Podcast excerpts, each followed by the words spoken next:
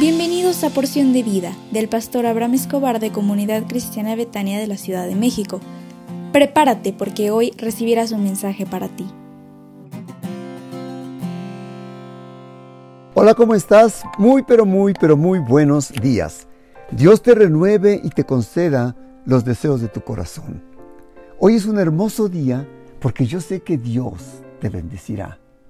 Sonríe porque Jesús te ama. Ayer revisamos cómo describe a Jesús Marcos y vimos uno, la autoridad de Jesús. Dos, el reto de Jesús. Y hoy quiero continuar con tres, el Evangelio de Jesús. Marcos abre su relato describiéndolo como el comienzo del Evangelio de Jesucristo. La palabra Evangelio significa buenas nuevas, buenas noticias. Cuando uno experimenta la emoción de un gran acontecimiento, siente que debe contárselo a alguien. Contar la historia puede hacer revivir la experiencia pasada. Y esta es la experiencia que el Señor Jesús desea que tú y yo podamos transmitir las buenas noticias a otra gente. A Jesús no le interesan las malas noticias, como, como la televisión o la radio que escuchamos cada mañana. A Él le interesan buenas noticias y buenas noticias para ti. 4. Jesús dijo que creer es el secreto.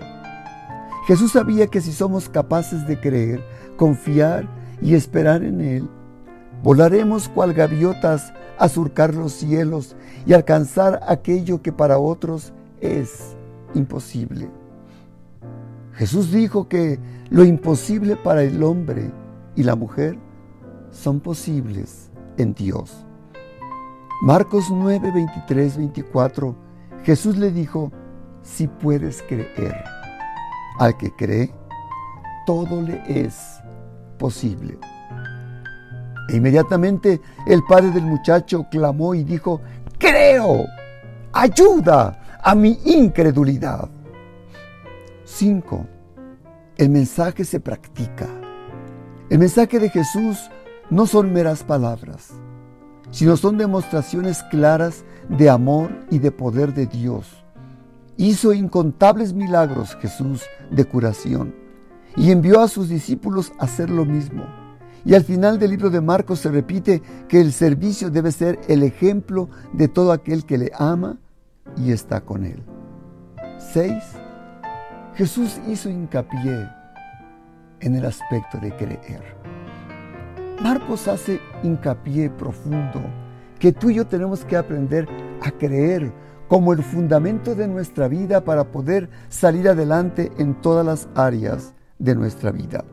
Tienes que aprender a creer en los imposibles. Creer es mirar más allá de lo que cualquiera ha, visto. Creer es entender que lo, que lo que tú estás esperando lo vas a obtener. Al Señor Jesús le inquietaba y le preocupaba que la gente fuera incrédula. En Marcos 16, 14 dice, finalmente se apareció a los once mismos y estando allí sentados a la mesa, les reprochó su incredulidad y su dureza de corazón, porque no habían creído a los que le habían visto resucitado. ¿Me permites orar por ti? Padre, te ruego en esta hora que perdones todos nuestros pecados. Que perdones los pecados de la persona que está escuchando este audio y que se despierte dentro de él o ella un deseo de creer. De creer pensando que tú estás en él o en ella, que le escucharás y le concederás las peticiones de su corazón. En tu nombre, Señor Jesús.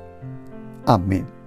Hoy tenemos nuestro Instituto Bíblico a las 20 horas con la materia La redención del creyente con nuestros profesores Pablo y Betty Delgado. Te esperamos con mucho cariño por Zoom y te mandamos la liga a su tiempo y sonríe porque Dios te ama.